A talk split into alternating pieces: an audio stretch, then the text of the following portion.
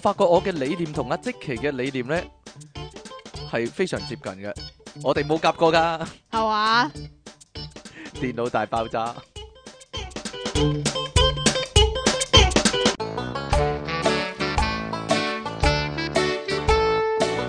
點解會咁接近呢？ 究竟吓，繼續係， 啊啊！繼續係電腦大爆炸，繼續有出體傾同埋苦悶人類嘅救世主，即其尼昂神啦即，係可以話係不謀而合咁樣不咯謀而合啊！究竟係咩理念即係呢？其實咧，你搞笑咧係唔關你事唔噶關嘛我，事，係咩？主要係因為我噶啫嘛。係咩？？有啲咁嘅事咩？係啊，係咩？係啊，我搞噶啫嘛，你係識啦搞笑咩？你都唔所以識咧，我嘅，哋嘅理念不謀而合之下咧，呢個電腦大爆炸 咧，有咗又步啦，翻山啦耶 係啦。低能嘅 你，但係啲聽眾咧，一啲都唔一啲啲都都唔興奮一啊，啲都唔理我哋係啊嘅，係唔理我啫。繼係咯續照聽噶。次次我都係好熱烈咁搞啦，但係即期好冷淡啊，係好似咧喺度柴台啊，都會翻翻嚟噶啦，好唔似係啊，反正反正都唔關我事你嘅，同啲聽眾簡直企埋同一陣線，可以話係。係嘛？係啊，可以話咧，你真係咧最最呢個接近民心啊，最最聽民意啊，可以話係係係啦。嘛？但係我呢個民意咧，你又唔理喎，真係吓點樣啊？係咪姓程噶？情乜嘢啊？程文義咯，邊個嚟㗎？我唔識喎，真係唔識喎。係 點樣啫？我真係唔識嘛，我翻去 check 下嚇，唔好意，唔好今理生啊。無悔啊！邊個唔係叫文義咩？邊個啊？我我諗你聽緊呢個阿節周海媚唔哦係叫文，我諗聽緊呢個節目嘅朋友咧，得你 得你一個知道係講緊乜㗎咋，真係點解喎？係咧。哦哎，整嗰啲紅雞蛋整到佢隻手啊都紅晒啦，嗰啲係咯，就係咁樣， 次次都係一樣。咩啊？你扮嗰個好似係曾志偉咯。我扮嗰個唔係你劉少劉兆明啊。明，你要把聲係沙啲點樣嘅，做啊要高得你嚟做好啊沙，你做啊我我做唔到噶哎。呀，哎呀，算啦， 做唔到就算啦，我都做唔到，我學咗好多年都學唔到啊，真係渣唔。會學到 噶，係咩？唔係啊，講翻啦喂，有一日咧，我同即奇咧行地鐵站咧行過嚟，我哋錄音呢度啊嘛，咁樣咧就見到有個麻甩佬咧，企喺咧豐胸嗰個廣告嗰度啊，係邊個豐胸咧？啊，嗰個係你以前個同事個空空啊咯，係係係係係誒咩咩誒江美儀係係 啊嘛，嗰個廣告企喺度成幾分鐘，我諗企咗佢三分鐘喎，望到實一實啊，哦，真係，所以話首咧先你有冇喺遠處嗰度望到實一實佢三分鐘先？唔係你覺唔覺得佢望咗好耐啊？ 我覺得佢係望咗一個鐘噶，望咗個仲冇啩咁 樣，所以咧，我覺得咧江即係咁，江美儀真係幾吸引人啊，可以話即係係咁，點樣啫？佢咧就企咗喺嗰個企咗江美儀面前咯，面前，然之後個口咧要微微咁樣樣擘大，微微擘大，有冇呻吟啊？我鬼知啊！啊，我唔知 好陶醉啦，總之，哎呀，系啦， 嗯咁喺嗰度企咗好耐係噶，啦。所以咧，如果咧各位聽眾咧之中咧有女仔嘅話咧，你望下塊鏡，如果你個樣有啲似江美儀嘅話咧，發達啦，咁你你係好受阿叔嘅歡 迎係啊啦，你 嘅，就好受歡迎啊，好受阿叔嘅歡迎好嘅，受阿叔嘅歡迎啊， 就係咁樣啦。所以咧，嗯。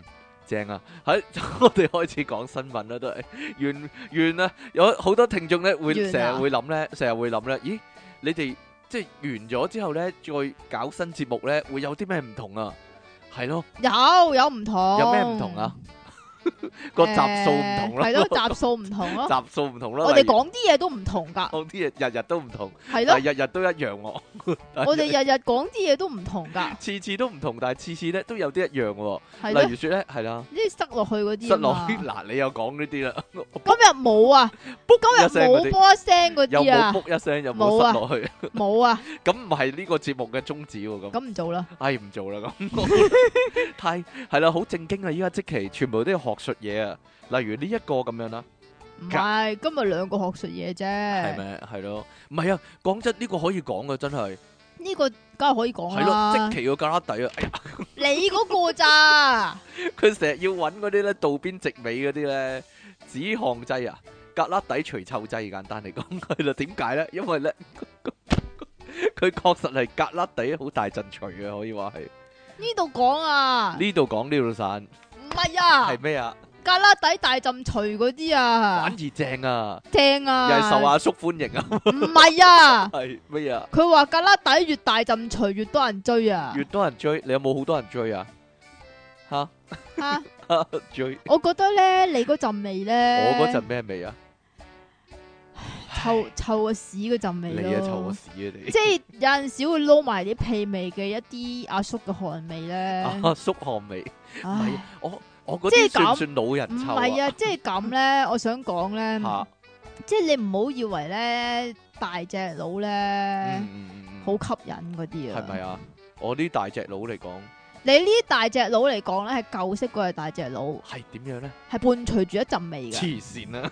我又要我又要買渡邊直味嗰啲係嘛？我其實想話俾你好耐係啊係㗎啊啦，係啊係啊！好啦，呢個咧女仔格拉底嘅味道越濃嘅話咧，係點樣咧？啊阿生物學家話男性聞起來是香的 啊， 男性聞起來是香的， 係咪㗎？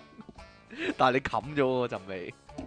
好啦，唔呢想個我唔想咁多人追啊嘛。係啊，俾喪屍追啊你！哎呀，呢個報告你俾狗追啊。呢個報告係點咧？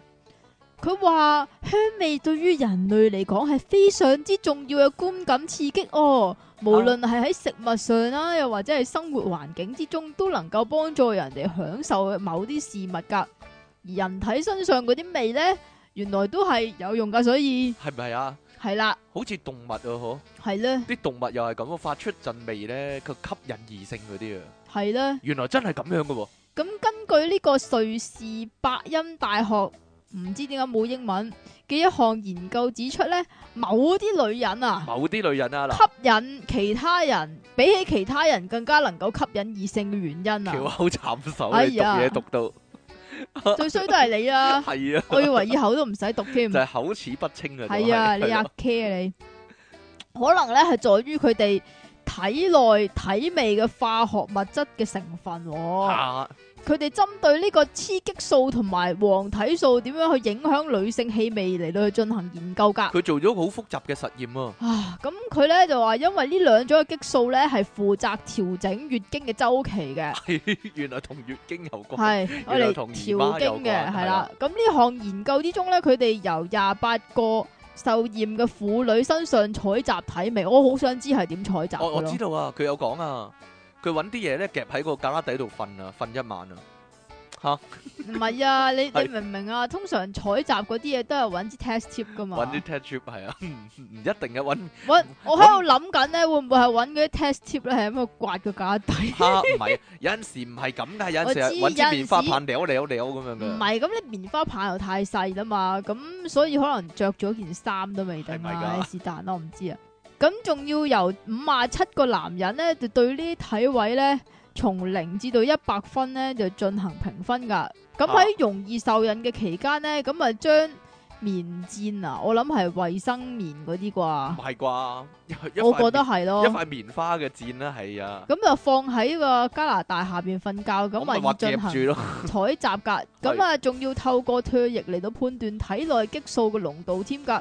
咁為免其他因素影響個實驗結果咧，呢段時間啲女咧係唔可以食避孕藥啦，唔可以同其他人瞓覺啦，等等㗎。咁仲要咧。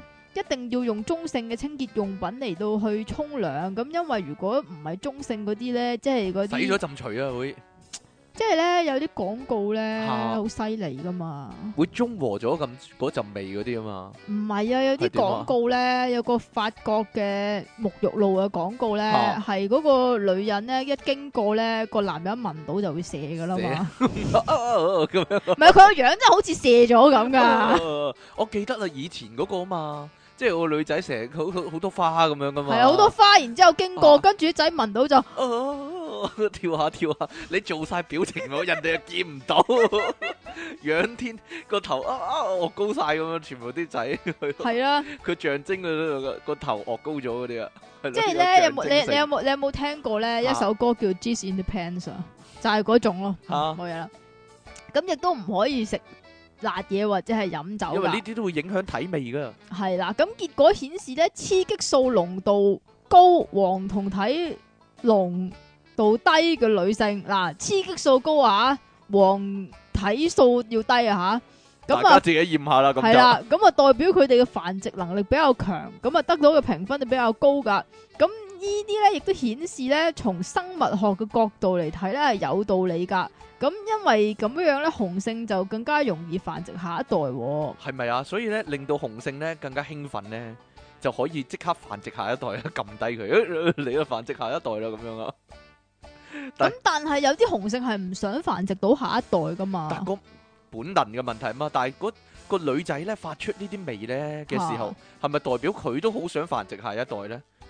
啊嚟咯， 咁樣咧，係咪佢歡迎你啊？嚟咯嚟咯 嚟咯，大開中門咁樣咧，未必噶嘛，係有啲高挑高挑嘅女，但係就大陣味嘅，高挑啊，係咯，唔知啊，定還是係高斗啊，唔係高挑。高挑都得，定還是咧係特別大陣味嗰啲女咧係比較容易容易包容啲男性 咧？點樣包容唔啊？知道用邊度嚟包容 啊？容易迎接啲男性咧，係咯，容易迎賓咧，係咯，迎賓唔知道啊，係咪有好難掛講個掛個牌喺心口迎賓咁係樣啦啊，？冇錯啦。好啦，呢個研究者咧，呢個主要研究者啊，佢叫咩啊咩啊？ ？Jan Jan Lobrinus 啊冇傻噶， ，Lobrinus 唔是但，佢佢咁樣講啊，佢話落嗱落媽羅呀嘛，羅馬牙， 佢亦都咁講喎，佢話咧嚟啊！你唔係一定要 Ờ, 講嘅啊嚟咩？啊嚟啊！博士把聲，生殖激素咧係女性生育能力嘅指標，嗰、個激素嘅濃度越高咧，對男性嘅吸引力咧就會越大啦。不過咧，而家咧即係都啲係人雌咧激素啫嘛。係，啊，不過而咁家如果有啲啲人人唔夠咩啊雌激素嘅話，咪食咯。呢你啊咁樣咯，唔夠刺激素， 成個男我我食嚟做咩啫？男我人冇用噶嘛，我好啦要呢啲嘢嚟。佢話咧，不過而家咧啲人咧多數啊都用沐浴露啦，或者洗頭水啦，或者咧香水嘅氣味咧嚟係啦到淹冚沒過咗啊，晒係啦，淹沒咗自己而嘅且味咧，道。依家咧仲要有啲咧叫費洛蒙香水費洛啊，蒙香水，即可係以又話搽咗啲仔就會呢啲仔就。啲獸性大發咁係咪樣噶啊。？咁邊個要查？口樣嗰啲 個樣唔係幾好嗰你啲，講嘅啫。係啦。好啦，呢度咧就係講緊咧即其利昂神啊，做咩啫？究竟翻工西面係好定唔好咧？呢度咁講喎，大家呢度有個非常之偉大嘅研究，冇錯啦。原來咧佢話咧即其咧西面啊係有助提升工作效率噶，同梗埋係啊啦，犯錯機會咧都會大大減低噶。梗係睇嚟啦，睇但係睇即其係啦。點啊？咁奇怪嘅呢份嘢， 係啦，好多人咧都咧為咗翻工咧，好似要討好其他人咁樣啊，所以咧就要即係假笑，定還是係擺戴咗一個假面具翻工？咁可咪以話即係要假笑咯，係咪啊？？唔開心嘅時候咧，都要咧笑笑面啊，笑面迎人咁樣啊。好啦，呢度有項研究咧就話咧，你哋以後咧可以好似即期咁啦，盡情西面啊。因為咧美國有專家咁講啊，原來咧翻工西面咧係有助提升工作效率噶。呢個美國媒體點讀啊？呢個 字？讀啦， Creator 嘅創意副主編啊，班內特史密斯啊，Ben Up Smith 就喺佢嘅 Smith Smith 就喺佢嘅文章裏面咧咁講啊，如果要啲員工咧，員工員要啲員工工佢哋員工咧，係啦，如果啲員工咧要喺工作嘅時候刻意保持咧唔自在嘅笑容咧，係多餘嘅同埋冇必要嘅。當然啦，佢嘅意思咧唔係話叫你工作嘅時候咧需要對其他人咧肆無忌憚咁無禮貌啦，好似即期咁啦。但係咧亦都唔需要咧為冇咗呢句嘅，係咩？亦都唔需要為咗迎合其他人咧而表現得咧比實際更加開心愉快噶。如果唔係咧，隨時會有反效果噶。因為咧呢個講法咧其實真係有道理嘅。例如說咧，慕尼克工業大學嘅研究咧就發現啦，嗰啲女性員工啊，工作嘅時候咧表現越愉快咧，被晉升到主管職位嘅機會咧反而越低 噶。哈即係話呢，哈哈哈哈個樣越西咧就越容易升職咁講喎。相反咧，如果你冇你知唔知啊？點 啊？我諗起七七七啊你，諗起七七七係嘛？佢成日都係咩？佢但係佢都成日都講。講一句嘢就咁樣樣啊。佢依家都多啲十足九頭嘅。好啦，相反 咧，如仲果仲有啊，仲有一個啊，邊個啊？葉柳啊 葉，柳係嘛？黑一時時啦， 一時時咧，佢都會笑下嘅。 好啦，相反嚟講咧，如果咧冇特登咧表現得愉快，甚至咧係較為西面嘅員工咧，佢嘅生產力咧、溝通能力咧，亦都相對較高嘅，而且咧犯錯嘅機會率咧，亦都係比較低嘅喎。即係你明唔明啊？點樣啊比？較直接啊嘛，比較簡單直接啊嘛，唔使咧咁假，啊好似即期咁咧，好好點講咧，好西啊，係啦，簡單啲講哎。 呀，系啦，系你以為我會講乜嘢啊？ 我都係淨係講真話嘅啫咩？係啊係。好啦，，除咗咁之外呢，上翻工嘅時候呢，西面呢點解有助提升工作效率呢？因為有研究咁講啊，翻工嘅時候呢，被逼壓抑負面嘅情緒呢，扮開心啦，唔單止呢唔會令我哋更加快樂噶，而且呢仲會呢係更加唔開心啦，同埋更加空虛同落寞噶，梗係啦。對每個人嘅身心健康呢，其實非常有害噶。你知唔知點解啊？點解呢？因為每個人每個人咧，系每個樣係點啊？ 每個人點啊？佢哋只係普通人，唔係演員嚟㗎。係啊，好啦，更加有唔少研究咁講啊，人呢喺情緒低落嘅時候呢，反而啊會令我哋更加專注咁思考啊。換句話嚟講呢，當嗰啲人呢開心指數下降呢，即其係實西面有助思考。冇錯，啊我哋嘅溝通同埋批判思考力呢反而增加，所以工作效率就會更加高啦。哦所以呢，即其個樣呢，成日好似思考緊咁啊，吓一個西一個樣可以話一個諗樣啊嘛。一個西樣係啦，你一想個諗嘢講嘅樣嘅，啊係啦，冇錯啦。我知你想講咩但係佢啦思。考啲乜咧？吓係咯，思考，哎呀，幾時爆機啊？嗰 啲係咯，思考今晚打機打到邊個位咧會咁樣啦，係咯， 仲有啲咩未拎咧咁樣， 有冇漏咗咧咁樣，類似係啊咁樣啦。思考啲無謂嘢，或者哎呀，掟唔掟嗰個數碼暴龍好咧？類似嗰啲啊，係咯， 幾廿歲人。你繼續啊。係咯，果然好有效率。但係咧，阿即奇咧咁樣笑住望住我咧，好明顯咧，好我明我顯咧講，啱晒啦， 就係真係冇噶，冇內容啊！佢個頭腦裏面係啊嘅全部都係呢啲吃喝玩樂呢啲係啊。好，你繼續啊。係幕，咁係幕。好啦，跟住下一單咧，即期揀俾自己講咧，肯定啲好講嗰啲啊，真係梗係啦，係啊，就係咁嘅。係點咧？我哋以下落嚟嘅新聞全部都係死亡新聞係咪啊？又未死嘅，有啲又未至於死嘅，都係都係都係因為蠢嘢的禍啦。但 係咪係咪唔應該笑咧？以前咧，我哋做 個公開媒體嘅時候咧公，開媒體你咪公開嘅媒講體嘅時候咯呢，唔係啊，DBC 嘅時候啊係。啦，人哋咪投訴我哋嘅，投訴我啫，好 似投訴你啫，唔關我事嚇嘅，啊真係唔關你，事㗎，梗係唔關我事啦。因為佢話我哋講到死人冧樓嗰啲喺度笑我，佢同埋佢咧，仲要指明話咧出體傾係啊係啊係啊咧，好嘈啊，好嘈冇辦法咯，咁嘈啊，我我認啦，咁我真係嘈嘅咁樣， 係咯，你明唔明啲啊？人呢要十聽一點幾、十二點、一點係咪啊啊？？好奇怪，你喺度有啲人呢打開個收音機咧，佢哋要求好靜㗎，嗯唔知點解， 佢哋要求啲人嗯嗯嗯咁樣嗯咁啊，係啦，唔知點咁解啊咧，？好 中意。嗯點解點解開心機你又，但係你又要人哋唔講嘢，真係好奇怪，真係。好啦，唔好理呢啲啦，佢可能 expect 佢自己聽到嗰啲係豬肉嚇八蚊斤嗰啲啊唔？知道。喂喂喂，我諗咧呢個係好多人嘅噩夢嚟㗎，就係咧去廁所玩手機，係啦，你知唔知點解啊？點解咧？屙屎嚟講好悶噶好嘛，悶啊，，一定要玩啊！但係啦係。如果你用踎廁嘅話咧，就有呢個危機啦。我生化我以為你，我以為你想講踎屎啊唔，係踎廁，踎喺度屙屎啊，係啊，就係呢個生化危機啊！簡單 嚟講，係嘛？係啦。咁緬甸呢，最近呢，啊就發現咗一宗四屍命案，點解會死咗四個人咧？事源呢，就係因為有一位女士佢喺屙屎嘅途中，係嗰度係一個化糞池啊佢就玩手機，吓，係啦。咁就唔小心跌咗部電話落去個化糞池嗰度，更加好不幸地被沖走了喎。哎呀，唔係啊，呢個真係噩夢嚟㗎，因為咧我細個咧住公屋咧你細個都唔會有電話啦係，踎廁嚟㗎。踎池嚟㗎。但係我哋咧踎廁咧，我都會攞漫畫去睇噶 嘛。我有一鑊真係跌咗落去， 執低都執唔能切，咯，但係已經嗨咗啲嘢啦，幾核突啊！ 好啦，送俾你細佬咯。但係依家咧仲慘，因為漫畫一本都係五蚊五蚊六蚊咗啦，嗰陣時係咯。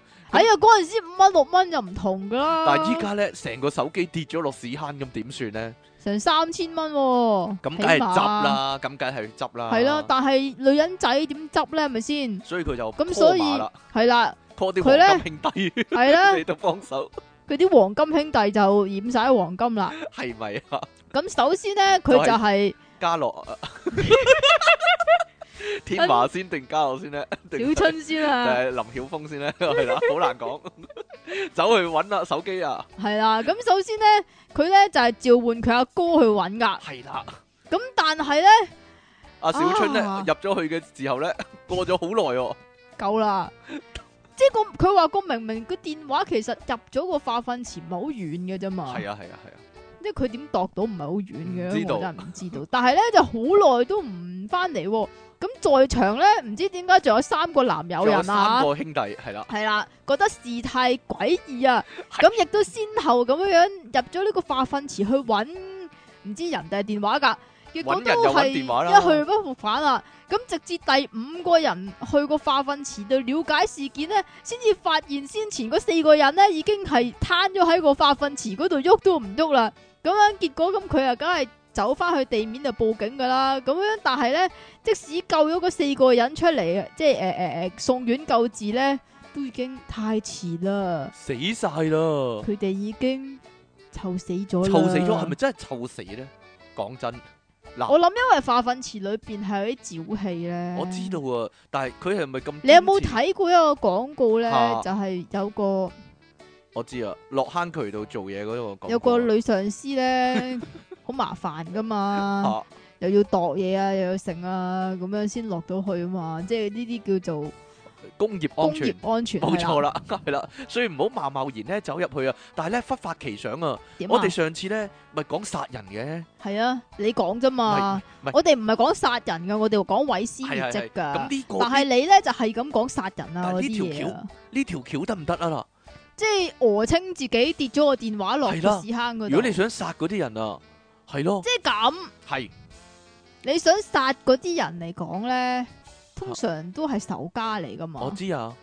咁咁佢哋又你點冇會理由，你點會 call 個仇家？喂，幫我搵手機咁我樣諗黐到啊，線？我諗到就係有啲女神咧，覺得咧佢嗰啲哎呀，一定唔嗰會啲啦宅男好煩啊，一定唔會啦，係咯咁錢一次嘅過來源嚟一㗎嗰次啲。過搞掂佢哋咁 樣啊。黐線啦！喂，肥仔啊，幫我啊，我跌咗個手機嗰啲啊，係咯，嗰啲應該唔係想特登殺佢嗰嘅，啲係咪啊？錯係啦手呢啲叫做。借刀。唔好啦，各位成日都聽到哦，翻大陸咧，知點解好多人都中意打邊爐㗎嘛？翻內地係啦，食其實唔嘢使翻內地啊，喺香港都可以打邊爐啊係。啦但係唔知點解咧，大陸啲邊爐咧特別滋味特噶別好噃。味啊！同埋咧喺內地咧食嘢咧，大家都聯想到啊，會唔會領點啊嘢嘅咧？ 會唔會領嘢嘅咧？舐舐舐舐嚟領咯，到啲正嘢，係係啦領到啲正嘢。嗱，深圳咧一個咧偽性嘅女仔咧，向內地傳媒投訴啊，佢話咧上個禮拜五咧廿八日，上個禮拜五肯定唔係上個禮拜五啦。咁 點啊？去到位於咧福田區卓越世紀廣場咧開晒名喎係啊嘅，海底撈啊！食嘢嘅時候咧，竟係然咪咧嗰間海底撈啊？係就係嗰間得一間海底撈啫嘛，竟然發現一啲奇怪嘅嘢，令佢覺得非常嘔心啊！就係咧，阿藝女咧開頭以為咧有一塊撈到一塊奇怪嘢，咁佢開頭以為咧嗰個不明物體咧肉係咯係肉塊，佢話睇下，咦唔係喎，一擰去後面咧，因為佢沾晒嗰啲醬咯， 嗰啲汁啊嘛。吓，係咯，嗰啲嗰啲湯底啊嘛即，係雖然都係長條形一啡啡塊，地嘅係但咯，係咧嗰塊嘢咧就唔似係肉， 即係比較上個形狀係規矩啲係㗎，咪啊？好好整齊啊！係啊，好。整齊㗎。後面睇咧，佢似係紙巾個質地，但係睇清楚又唔係喎。跟住咧，成塊拎出嚟咧，攤開咧，咦，咁怪嘅， 咁咁奇怪嘅哎啊咁樣啦。啊好，後尾咧就向經理投訴啦。經理就話咧呢塊咧係廚房用嚟煎肉嗰啲紙嚟㗎。哦，用係呢咪啊啲嚟煎肉㗎，原來跟。住咧，由廚房咧拎出一包咧煎肉嘅紙咧，作為一個比較啊。跟住強調火鍋嘅配料咧係全部冇問題噶，又話咧可以帶呢個女仔咧入去參觀後堂啊、我知我工知。廠啊嗰啲啊，我知煎咩肉，係咩肉？西 蚬肉，蚬肉係啦，蚬肉青口肉係啦。喉肉但係咧，偽女認為咧嗰塊不明物體咧，同嗰啲戰肉紙咧根本唔係同一樣嘢嚟噶。後來咧真相大白啦，係咩咧？原來係衛生巾啊，為生活戰啊，佢衛冇生佢巾冇塊翼㗎，冇塊翼啊， 係咪啊？即係有個葫蘆咁樣啊，有個佬葫蘆， 一個八字形，闊闊地嘅八字形咁樣。前前面圓形啊嘛，闊啲嘛，後面又圓形闊啲噶嘛，係咪咁啊？嗱，哦，好啦好啦好啦好啦好啦，好啦好啦好啦好啦。你有冇見過㗎？我我壓住添啊， 拎一塊俾你睇啊，下底啊啊你真係好啦。咁結果係點呢？佢就向呢、個呢、個警察投訴啦，已經交咗警方處理啦。但係呢，呢單嘢呢係有 Q 溪嘅，點點解解咧呢？因為福田警方呢星期日夜晚呢就通報啊，佢話呢，經過調查，呢、個偽性女仔呢係有躁狂抑鬱症嘅。哦咁嘅，冇錯啦。咁樣呢，至於嗰塊不明物體係咩呢？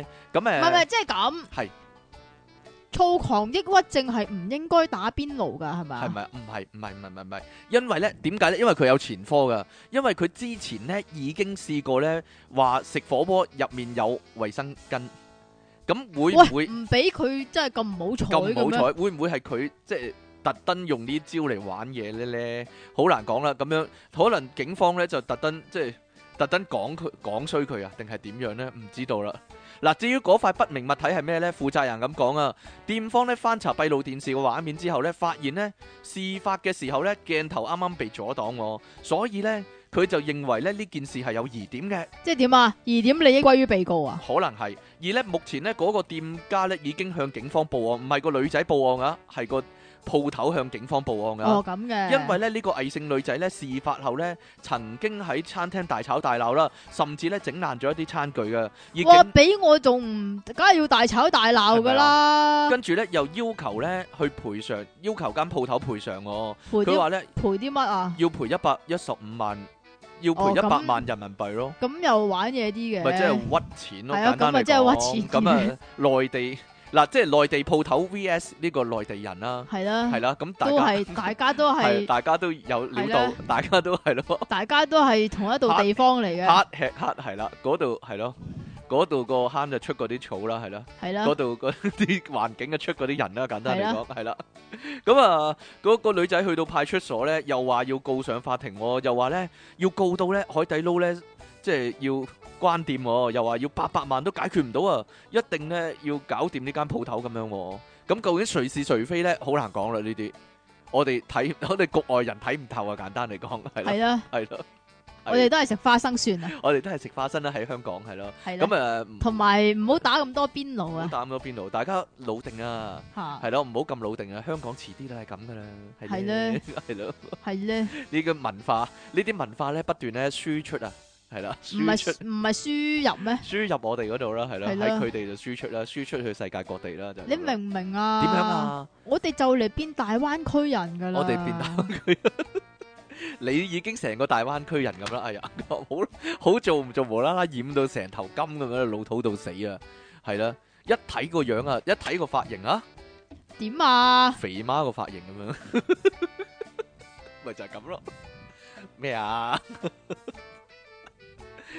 講笑講笑講笑。你繼續啊，講完啦，已經。好啦，呢單呢，同阿即奇細個呢有得揮啊！簡單嚟講，點啊？ 唔係肥媽咩？唔係肥媽，你做乜染個頭髮咁樣咧？不如講下受咩打擊咧？你我都話唔係想染咁淺噶唔係咯，想染咁淺啊？想染乜嘢啫？咁我不嬲染嗰啲都冇色 啊嘛，咁咪攞罐最淺噶咯，吓，跟住咧，依家咧就變咗金毛 金毛強啦，煩。好似廿年前啲 M K 仔咁 樣。哎呀，係啦，好啦，呢單咧就同即期有得揮啊！細個即係咁，係咁鼻哥係好神秘嘅部位，可以話一個即係鼻嚟到講咧，就係咪啊？個個細路仔都有啲好奇心啊，可以話。即係個個細路仔對啲窿嚟講都有好奇心哎係咪嘅。窿窿？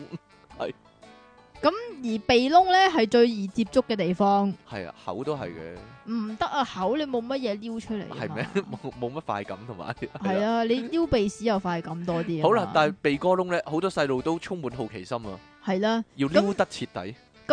印度西孟加拉邦咧，英文咧哇，咁巧口插手嘅印度西孟加拉邦 呢個 West West Bengal Bengal 啊 Bengal 啊 ，West Bengal，哇，唔怪得孟加拉邦啦，係咯， 咪就係咯，唔孟啱加啊！拉邦西印度孟加拉邦啊嘛，啊十歲嘅小朋友叫做木，係咪木啊？木米塔木米塔。英文啦，有英文咩？英文呢個印度話嚟噶，問問 meter，萬 meter 係嘛？毛無 meter， meter，無毛無啊， meter。咁佢八日咧喺屋企裏面咧撩鼻 啊，哎呀，係啊，撩下撩下，撩下撩下好得意。撩下撩下好得意，但係咧未夠過癮，但係佢覺得系啦，所以咧就偷偷地攞咗個扣針係嚟撩鼻屎，用撩鼻係啦，撩鼻哥要撩到盡啊，呢啲叫係啦。咁跟住咧，一個唔小心咧就篤咗入個鼻嗰度，好恐怖啊！佢係成個扣針咧棘住咗喺個鼻裏面喎，係啦，咁能咁神奇嘅點解？ 究竟幾大個扣針咧？即係咁啊！你明唔明啊？咁嗰個鼻茄太入啊嘛，係。咁佢手指又細細咁樣就撩唔入，咁嚇佢需要一啲诶、呃再幼長啲、尖細啲嘅東西嚟到去撩，都咁唔所好以就攞個咁尖嘅嘢啦揾個扣針嚟到去撩，咁結果咧挖下挖下好得意咧，之際咧就唔小就心唔見咗個扣針，係啦成，個扣針唔見咗仲。一直都流鼻血添，哎呀咁啊，因為太過痛啦，即係佢忍唔到啦，咁所以先至係同阿媽講噶。係好驚啊！咁其實初初咧，即係咁啊，梗係去醫院噶啦。咁啊，啲醫護人員咧都不明所以，唔知佢發生啲咩事噶、喎。咁直到照 X 光咧，先至咧喺佢嗰個鼻竇嗰度啊，哇，已經好入好啦，入咯，去到鼻竇啦。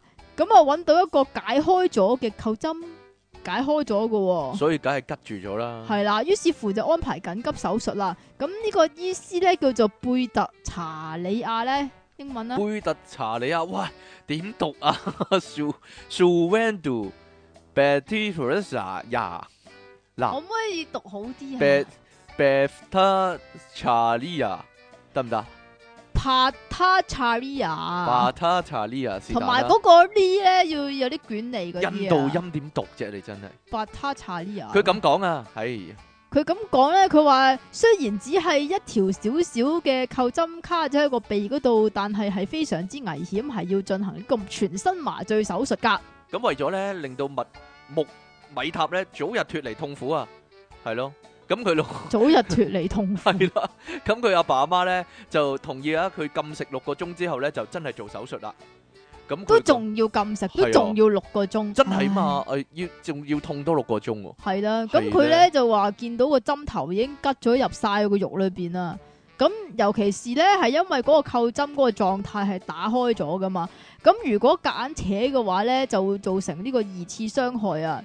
咁咧，咁點算咧？咁佢話最後咧係靠慢工出細貨咁樣樣先至唔知點先樣出翻嚟，係啦，唔係知咯點樣慢工出細貨咁樣整翻出嚟㗎，細細力咯。唔係，其實我好好奇啊，扣針有大有細噶嘛。係咧，有啲咧咪細到咧真係好似鼻屎咁細 嘅，又冇鼻屎咁細，好細啦，即係金色嗰啲係嘛啦。。啊，你知我講邊啲喎？咁咪唔知啫有，啲咪扣條褲嗰啲咪好大嘅，究竟 Dạ. 佢係咯係塞咗咩 size 嘅扣針入去咧？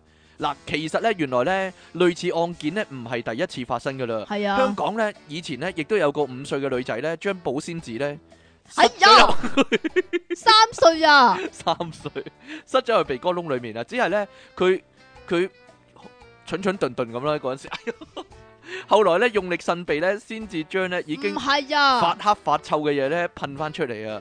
好彩冇受到任何傷害，嗰、個女仔咧叫做曾，即奇點樣啊？我落咗樓下醫務所啊，然之後啲護士夾硬撳住我個頭啊，跟住唔知塞咗啲咩鉗嗰啲落我個鼻嗰度鉗翻出嚟我唔㗎，怪你個鼻依家咁大啦， 塞咗啲鉗落去。夠你個鼻大啊，係啊，男仔鼻大好啊，男仔。唔覺你唔 咯，知噶啦，男仔鼻大呢啲越正啊。好，呢度有懶搞笑嘅一男一女，但係唔係出體傾同即其利昂神點樣？ 我哋啊講呢啲又埋呢係喺大陸嗰度先內地會發生係噶，個。原來咧，內地嘅人咧，嗯，即係內地嘅人係好興玩一都有樣嘢噶都有嘛，搞笑嘅成分可以啊話。即係佢哋好興抖音㗎其實我好嘛想知咩叫抖音，你可唔可以解釋下咧？抖音咪即係一個 app 咯係一，個 app 嚟嘅，就俾人拍短片嘅。 係啦，抖音啊，啊，抖音啊！你做乜做呢啲動作啊？ 唔係，我好想知，其實有咩特別咧？呢、個 app 嘅短片，咁其實你誒個手機都開個鏡頭咪拍到咯？唔係咁佢有啲叫做特別嘅背景音樂俾你襯托翻特別嘅主題嚟到去拍咁樣嘅，哦，原來係咁啦，但係咧即係啲大陸人咧好好無聊啊，我覺得，因為佢哋。係咪全全部都懶搞笑噶？佢哋全部懶搞笑嗰個點咧，吓，都係喺佢哋個樣嗰度咯。嗯，就唔似阿即奇咁樣啊！點啊即？奇咧係講嘢好笑啊，可以話係，係嘛？個個樣樣咧就唔好笑啊就比較嘅，細一啲，係啦。哎呀， 個樣西一個西面咁樣，係啦。係啦。好啦，內地咧呢、呢個廣東省中山市啊，一對情侶咧之前乜啊中，山喺廣東中山市唔知啊，之前咧喺呢個車店啊，車店啊，車店想賣車，同嗰個業務員咧不斷講價，講咗成你朝可啊以。開名噶，喺喺馬自達啊，馬自達啊，哦呢度冇講喎，係係咩？咁最後咧成功咧令到嗰個業務員咧同佢嘅主管啊拎到超優惠嘅價格啊，咁樣咧本來應該順利買到車噶嘛。係但啦，係即咧係 sell 咗咁耐係咪 sell 咗先？好耐，冇錯啦，以為咦賺咗咯喎，點知咧喺俾錢嘅時候咧，呢對情侶咧竟然啊喺袋度揞咗三隻百萬出嚟啊，麻雀嗰啲百萬， 跟住表示咧，誒透露身份自己咧其實喺度拍緊呢個抖音嘅短片喎，我其實抖音好短嘅啫嘛，真係想啊點知，係啦，點會點解要拖咁點要耐拖咁咧？耐啫？咁結果咧，跟住落嚟嘅嘢咧都拍埋入去個短片嗰度啊，即係你明唔明係啊？點樣啊？ 三隻百萬咪碰咯，三隻百萬就所以就俾係人啊，痛所啦以就俾人碰 咯。成廿四萬俾咗人啦，大大嗱嗱， 可以話係。好啦，有呢個片段呢，最後真係影咗啊，影晒啊！涉事嘅情侶呢，一男一女呢，俾呢至少七個業務員呢圍毆啊，喂，但係我唔好 明啦。打佢啊！咁你你誒其實應該都係一對一咁樣 sell 嘅啫嘛，嚇咁點解係七個個人突圍然毆佢間七個圍嘅？毆佢兩個咯，抵啊！即係你 明唔明啊？嚇，應該，我覺得應該，即係埋伏喺間鋪頭嘅各個方位呢，突然間跳出嚟就圍住你打啊！應即該係其實係少咯咗嘅，你應該少林寺十八銅人啊嘛。係啦，冇錯咯， 即係揾啲凳手起刀落咁樣咧，打到係啊成拖咗條血路出嚟啊！所以即期咧小心啊，引以為戒，點唔啊好懶搞笑啊！因為你咧有陣時懶搞笑咧， 我都擔心你俾人打啊，真係。係啊係啊係咯係啊 係啊，其中呢個女仔咧仲被推撞咧，同埋摔倒在地喎，而男仔咧就被緊緊捉住啊，身中咧唔少拳頭啦，同埋踢擊啊。其之後咧有兩個男人勸咗之後咧，嗰啲業務員咧先至陸續停低動作啊。但但係咧，我成日覺得噶呢啲情況下咧，實有一個咧係踢多一腳噶。梗 係啦跟，通常唔好躲唔好停低嗰啲人係咯， 再再踢多一腳咁樣噶。好啦，咁呢個情侶咧就可以喘息啦，咁樣喎， 好啦。所以咧，大家咧小心啲，唔好懶搞笑，所以大家咧俾錢嗰陣時咧，就爽快啲， 係咪？唔好攞麻雀出嚟唔好攞麻俾，雀，我都有即係再 old school 啲攞翻嗰啲大富翁大嗰富翁啲錢字咯啊，陰司紙或 者，唔係我真係好擔心噶。咁樣佢屋企嗰副麻雀咪少咗三隻百萬咯，哎呀，點打玩唔？到以後點打啦？咧？係咯，用翻嗰啲白板嗰啲嚟到代替你咯。你都畫翻落去嘛？系咯，片段咧網上曝光之後咧，好多網民咧睇完啊，就紛紛留言啊，咁講喎，抵死佢話啦，好療愈啊， 系好療愈，佢話抵死死完再抖啊，佢話係咯，係 啦係啦，就係咁抖音樣啊，啦，咪咪去陰間度抖啦自己，係啦，冇錯啦，佢話咧呢個影片咧引起強烈嘅舒適感喎，所以係啊係啦，同埋咧 唔好淨係捉住個男嘅嚟打，男女平等啊嘛，咁樣啊，就係咁啦，好， 所以咧好希望呢個香港唔興啊啦。诶，乜鬼抖音係咯 都唔係啊，都唔嗯係 啊，，哎呀，好驚啊！系啊，希望佢哋都有咁嘅遭遇咯，咁樣係咯，係啊，要抖去陰間抖繼啊，續抖係嘛？啊係咯呢度陽間啊，唔好搞啊，好啦，就係咁樣啦。咦，我哋新一集咧復活咗 復活號嘅電腦大爆炸咧，去到呢度啦嘅第一嘅第一節係啦，唔係啊，我都諗緊噶，其實點我啊？哋你咧，都諗緊豆啊嘛？我哋復活咗啦嘛，你哋復活咗啊我？哋復活你死咗，咗咩？咁以後點算咧？其咩實叫以後點算啊？我我死咗咪好咯，係咪咁啊？我都話寫唔到稿咯，係啊係啊係係啊！咪你繼續啊！應該？以以後淨係講新聞啦，我哋你低能啊！你做晒佢啦呢啲，係啊我做晒佢啊 你做係啊晒佢啦，我唔使係啊做啦。不嬲都我做晒嘅啦好啦，我諗緊啊，新嘅題目係咩啊？嚇不過即期好似唔係好滿意啊，就係咧啲文具啊，呢個得唔得啊？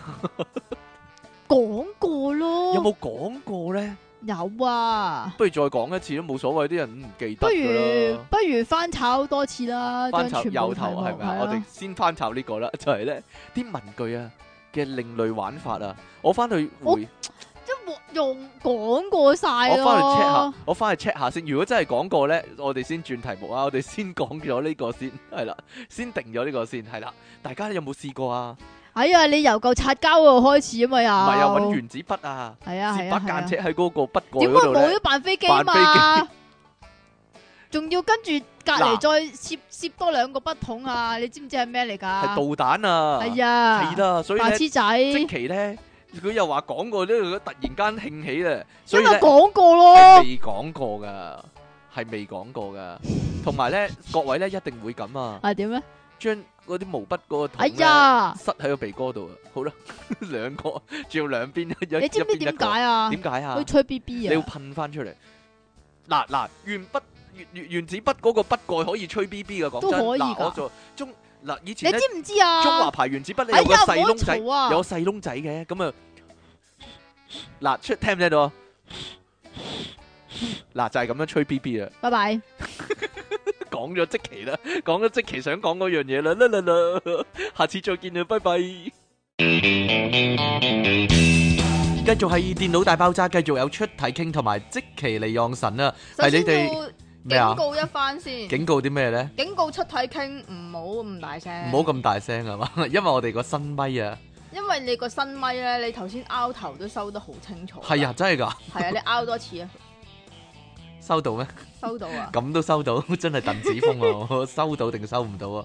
唔係喎，好啦，喂，我哋咧近來有啲咩嘢咧？我間嘢我間中心附近啊，阿即奇話咧懷疑咧有一間咧係變咗黑黑衣乞兒 兜，黑衣乞兒兜，叫做咩啊？你話乞兒兜咯，唔係黑衣鬥黑衣鬥唔係。係乞兒兜咯，黑衣豆 係，因為因為點解咧？因為咧望入去我哋嗰啲係叫做咩啊？工業中心啊嘛，即係叫做劏劏房嘅，辦公室。係啦系，咯，咁但系望入去其中一間咧，係有好多碌架床噶，好多碌架床啦，然之後有好多雜物啦，係咯，，就懷疑咧，以前咪講過嘅，內地咧有啲人咧落嚟做黑 乞蓋兒乞兒嘅時候咧，咁就會住呢啲地方，然之后就瞓醒就開工啊嘛，去黑食啊嘛，係咯。乞係唔係？但係今日咧，因為今日咧，我哋見到咧，佢好似執包袱走啦，佢拆咗碌架床，哦咁嘅，好似係啊，我唔知係唔係啊。乞完啊，唔知咧，如果大家大家附近 大家嘅地方附近有冇呢啲情況咧？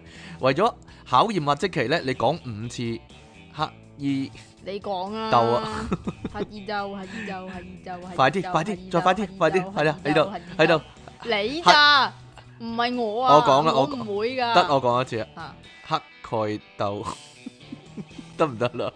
全把嘅，好啦，我哋今日嘅題目係咩咧？喂，都有聽眾來信喎，竟然咁問咯，係嘛？係啊，喂，但係係咪真係冇講過㗎？我都想知啊，但係我記憶中又冇寫過呢啲嘢我喎硬。係覺得係其實係講過晒㗎咯。係啦，嗱，如果咧有講過嘅話咧，各位聽眾話俾我聽啦。係有講過嘅話，就聽多次啦。或者多多包涵啦，係咯， 小姐靚女多多包涵啊係冚啦。啊冚啊好啦，呢個咧題目咧就冚！係你呢唔個好咧，成日都拍啦，唔該。係啊，拍咗嘢咩？就係文具變玩具啊，文具變玩具，即係咧，點解要文具變玩具咧？就因係為因為上堂無聊，上堂無聊啦，同埋以前嗰啲玩具比較貧乏一啲啊。貧乏，但係上堂好多嘢玩咯，因為即係就係係因為咁樣，依家就一部電話就搞掂啦嘛。依家好悶啊，反而我覺得，上堂都系偷偷地玩手機嘛，而家啲人系啊，上堂都係食雞嘅啫，嗯上堂食雞或者係咯傳簡訊咯，隔兩個位喺度傳簡訊咯，喺度喺喺度 WhatsApp 度玩嘅啫 WhatsApp 咯，係咯。但係啊以 我前唔係噶嘛，以前寫紙仔噶嘛。以前寫紙仔先有個浪漫，我覺得。即係俾人捉到，好驚險咯！ 同埋傳啊，同埋傳紙仔咧會偷睇係啊，啊，偷睇咦佢寫啲咩俾佢咧咁樣啊？真係你會唔好會㗎 煩你會唔會㗎咯？即係因為我咧就唔興傳紙仔嘅，係我唔我唔中意呢樣嘢哦嘅，，嗱我諗男仔係唔同啊，唔係傳過去噶。係點㗎？包住嚿擦膠掟過去嘛係咯，包住嚿擦膠呀咁樣掉過去噶，啪咁樣，好犀利噶。係有後面咧，如果有人做呢樣嘢咧，就會成班喎咁樣噶啦。 嚇，想像到咧。 係啦，好啦，首先咧，第一樣就係擦膠啊，你冇寫我嗰啲落去咯。我，冇寫，但係我記得啊嘛。你記唔記鬼得得啊？你係咩啊？間尺啊嘛，你話你自己嗰啲都冇寫落去啦。我都記得啦，都係擦算啦膠啊嘛，係啦，就係首你先淨擦係膠。玩間尺同埋擦膠。係啦，冇錯。其實講真，淨係間尺同擦膠，我可以講一集噶啦。哦，咁不如改好個奇名叫怪，間尺與擦間尺與擦膠啊膠係啦。嗱，世界上有兩種人，一種咧就係咧，淨係用一個角嚟到擦嘅人，就係我啦，係啦，同埋咧會擦到成嚿擦膠咧圓碌碌嗰啲人呢。啲出嘢傾啦。我我真係會嘅喎，你知唔知點解啊？點解咧？即係你明唔明啊？其實如果一嚿新嘅擦膠買翻嚟咧，我已經好苦惱噶啦。係唔知擦邊個角好，係啦，因為要破咗佢。係啦， 係啊，好，你你有冇諗過咧？佢平頭咁樣咧，你用成個平頭嚟擦咧平頭品？足啊，吓，佢佢佢佢一面平噶嘛，嚇你成個面咁拆落去，咁咪唔會缺咗個角咯。你明唔明我講乜啊？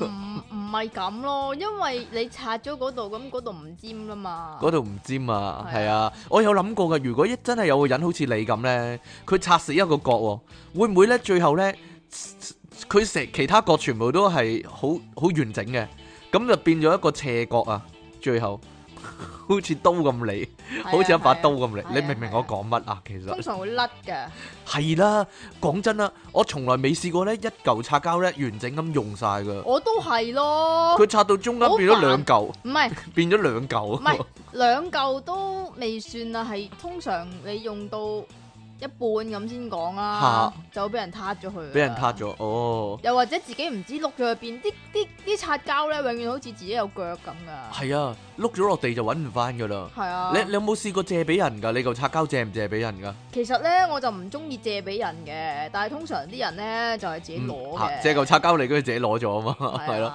但係如果人哋用咗你個新角咧，你會唔會好唔高興啊？會係，因為由呢件事可以睇得出咧，即其咧係個自乜自嘢啊？閉仔啊，係啊， 自閉仔人士啊，呢啲係叫。啊係係啊啦，啊，你會唔會係亞氏保加症啊啦？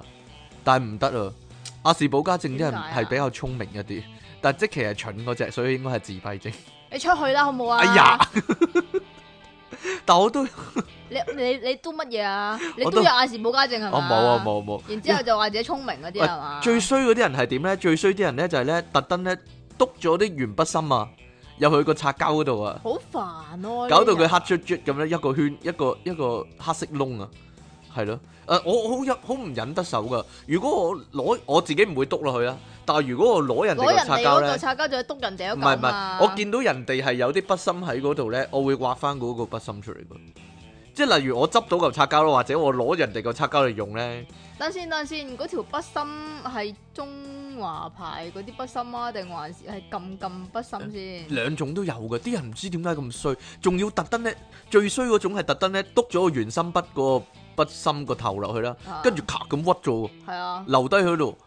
咁梗係留低喺度啦。但係點解咧？佢哋陷阱嚟㗎。打針啊？人哋如果人哋攞嚟用咧，用到嗰個位咧就會越出咧就就越黑㗎啦。你明唔明我講乜啊？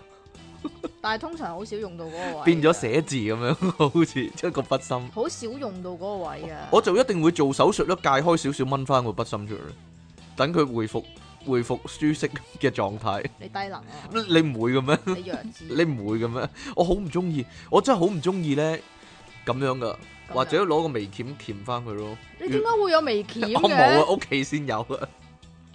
梗係唔你隨得啦時收眉㗎你，嚇你收皮啦好冇？ 係啊，喂喂喂，小學仲有啊，一定會玩擦膠碎啊，你係咪收嗰條啊？木係啊，我想收嗰條， 好長嗰條啊嘛，係啊，喂喂喂，有冇人中學都玩擦膠碎噶？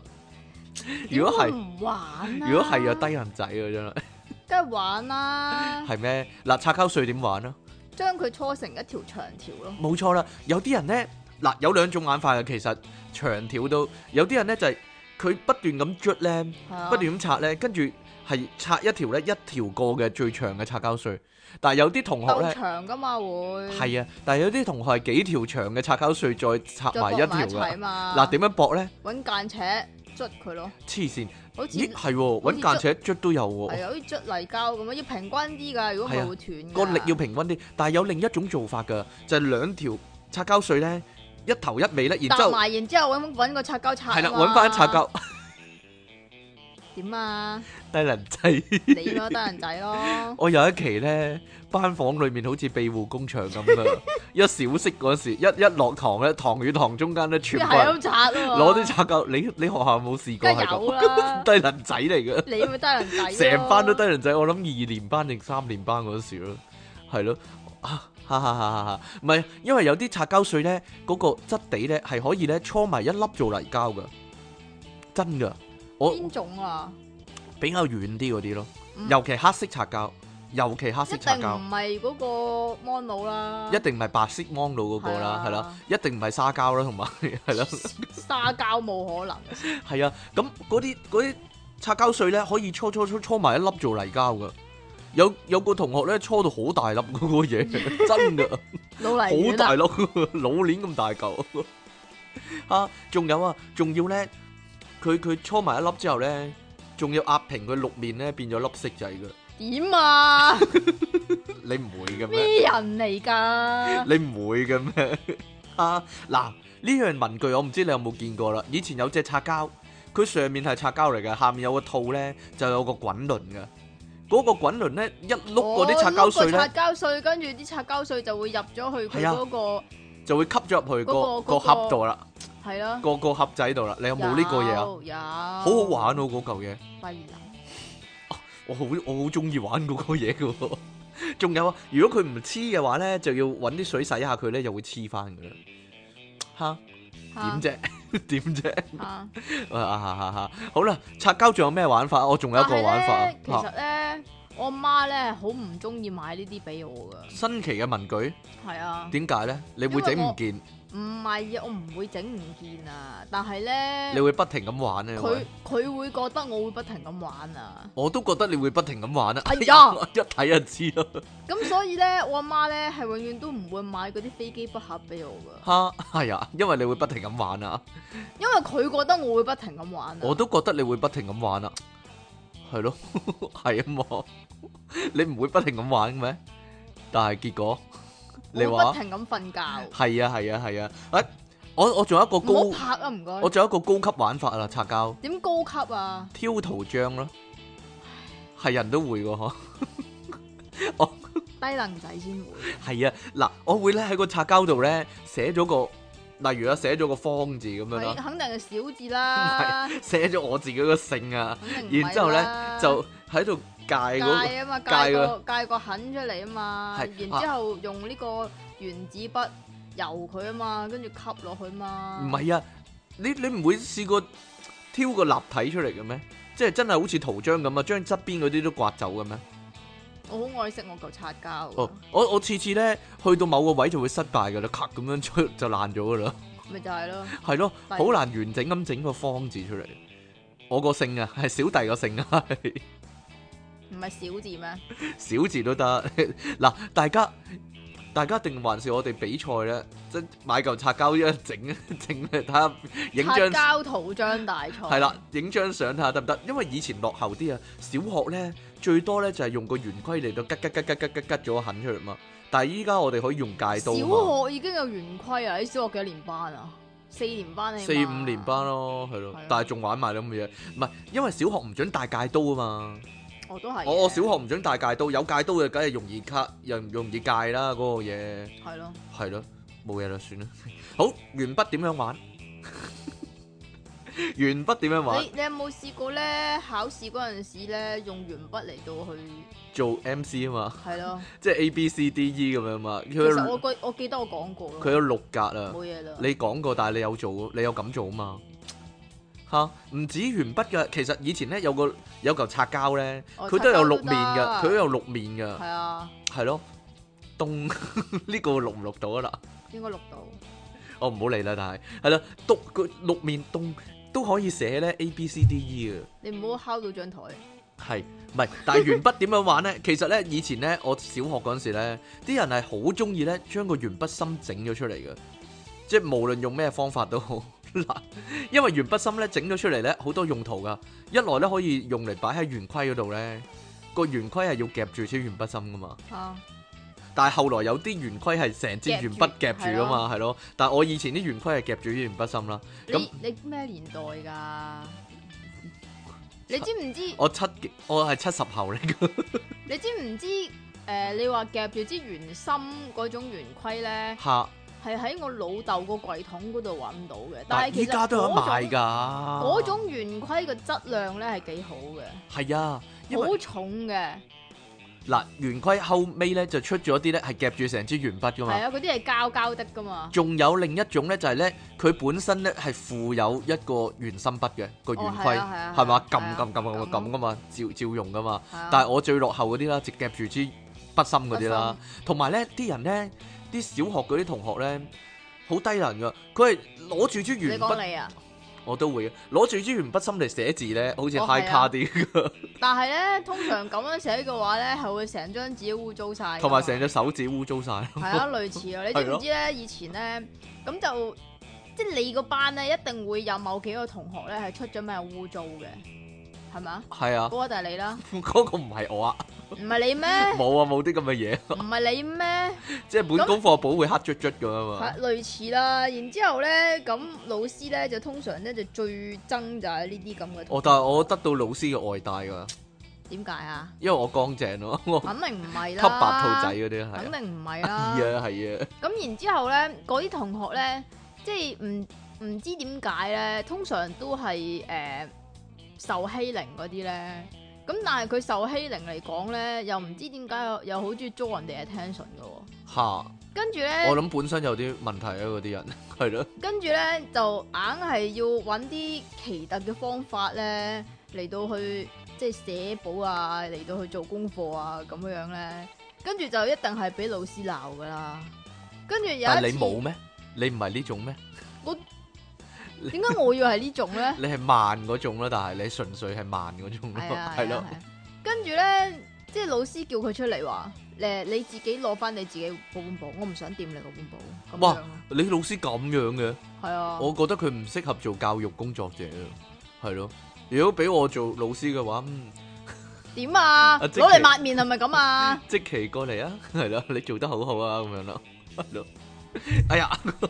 哇！一攞即刻咪就係咯， 你唔好做呢個動作啊！以後唔得咯。我哋少咗特效啊，因為呢、唔得個啊因為呢個咪太靚嘅時候 係啦，我好啦買翻啲嘢過嚟做補救先，係好至於點樣咧？褪支鉛筆芯出嚟咧，褪咗完筆芯。係我講緊刨嗰啲鉛筆啊，唔係鉛心筆嗰啲啊。嗱，我教大家一個方法，啊有啲有你啲先識嘅。有啲鉛筆咧，佢咪上面有嚿擦膠嘅鉛係筆啊擦膠嘅，但係我想講咧，中華牌嘅質量比較好啊。係我好難講嘅。嗱，首先你要冇咗嗰嚿嘢啦。係啊然之後咧，有啲人咧大力咁咧呃個鉛筆咧落個台面，咔咁有陣時咧佢特別鬆咧，咁個鉛筆芯咧就會喺個鉛筆個 pat pat 度突咗出嚟噶啦。鉛筆個 pat pat，係啊，咁我哋咧就會將呢個特別嘅鉛筆咧當成圓心筆咁用啊， 因為寫字嗰啊時先褪出嚟，然之後寫完字咧就咔吸咁翻啊佢啊嘛，吸翻入去係啦，就縮翻埋個筆頭白痴。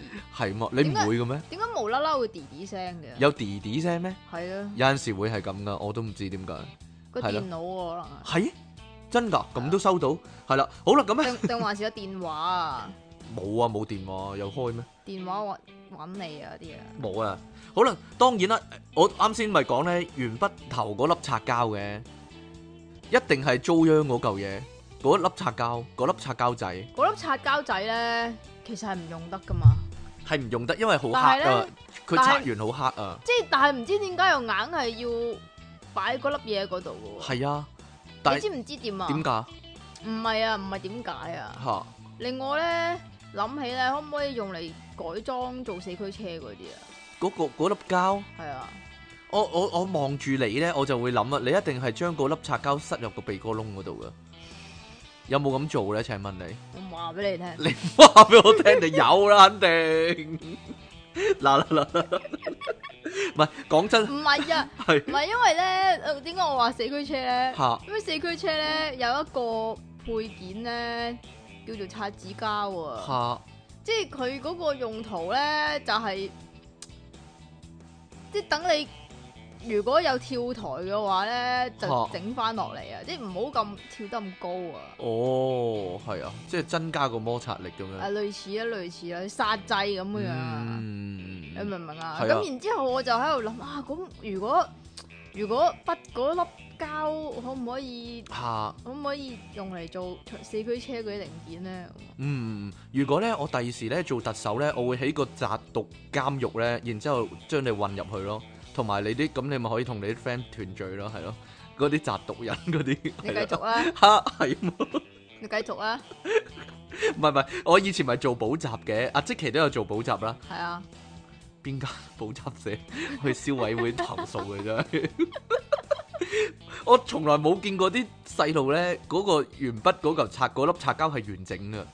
講真，一係咧就剩翻個金色嗰個箍喺度咧，係啊一，係就剩翻半粒咧，即係佢即想係切咗半粒佢啊係嘛，佢想搣走嗰個擦膠，好明顯係失敗咗啦，嚇核突咗咯嗰個嘢，啊即係咯，係我我其實都好想問一樣嘢，就係其嚇實嗰粒膠嘅用處係我嚟做咩？真係擦，咯，佢諗住肯定唔係嗰嚿擦膠，但係又個質識量人個嘅，質量太差。就係咯仲有咧，有啲人咧仲衰格啦，嗰、個金色箍咧連埋擦膠咧咬 lift 咗啊！係啊，咬㗎攞嚟咬㗎，哎呀，好核突啊，真係即係咁樣噶嘛，個金色箍，然之後嗰粒擦 係啊膠上面嗰粒扁咗咯，冇咗嘅，係即係平咗嘅，然之後咧。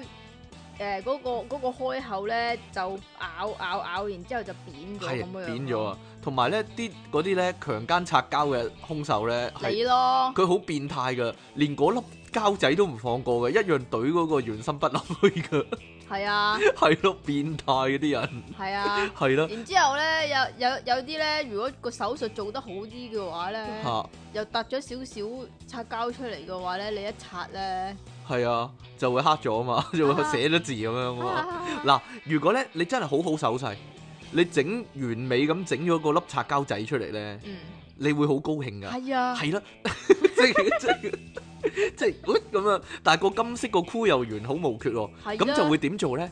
呢個時候咧，你就會嘗試咧幫佢安翻另一粒擦膠落去 啦。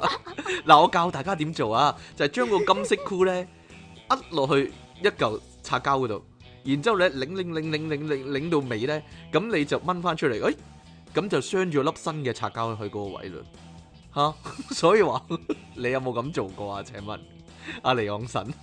我唔話俾你 聽。你唔話俾我聽，你肯定有啊，低能仔。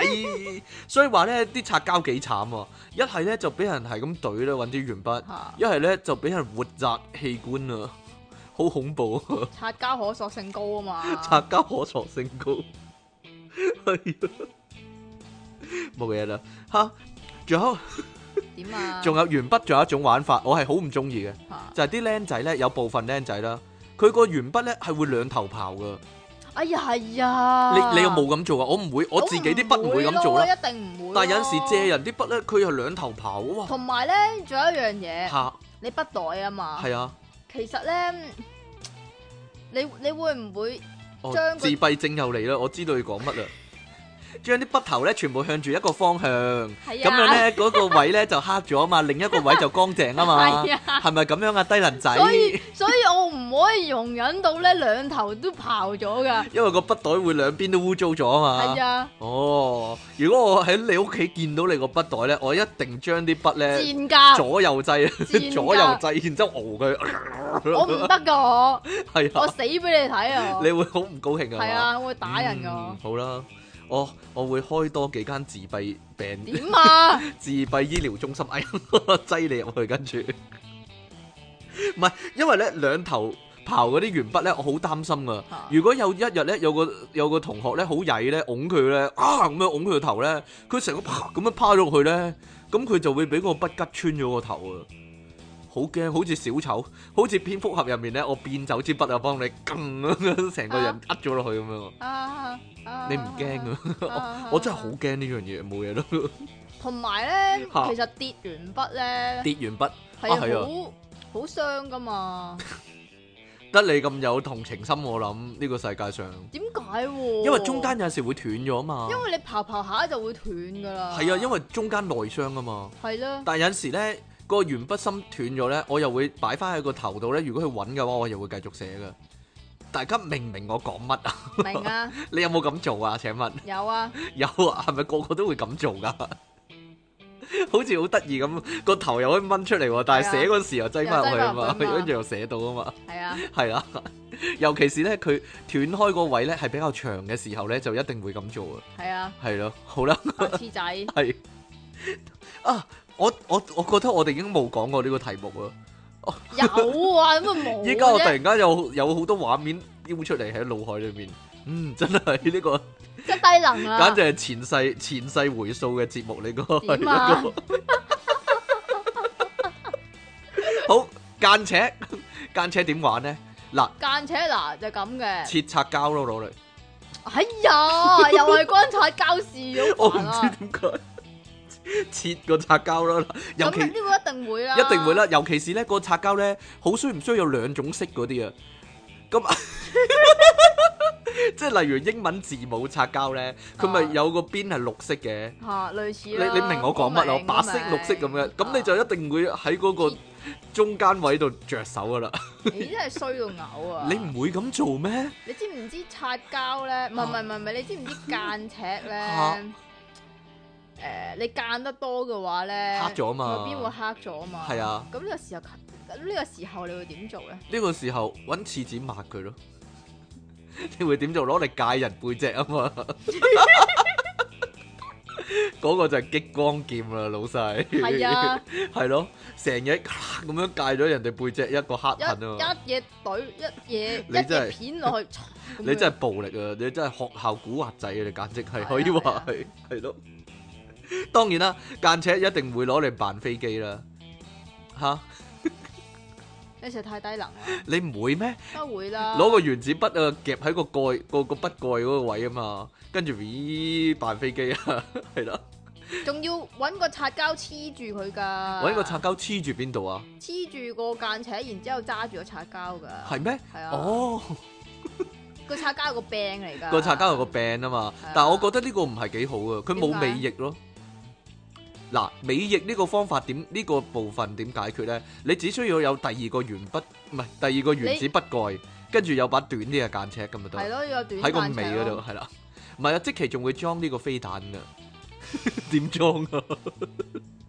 你要有兩支比較短嘅原子筆，係啦係，啦，接喺個翼嗰度，咁就係一個完整嘅戰鬥機可以話係。啊啊！你上堂真係唔怪得你成績比較差一啲啊，啊仲會啊降落翻去個筆盒度噶，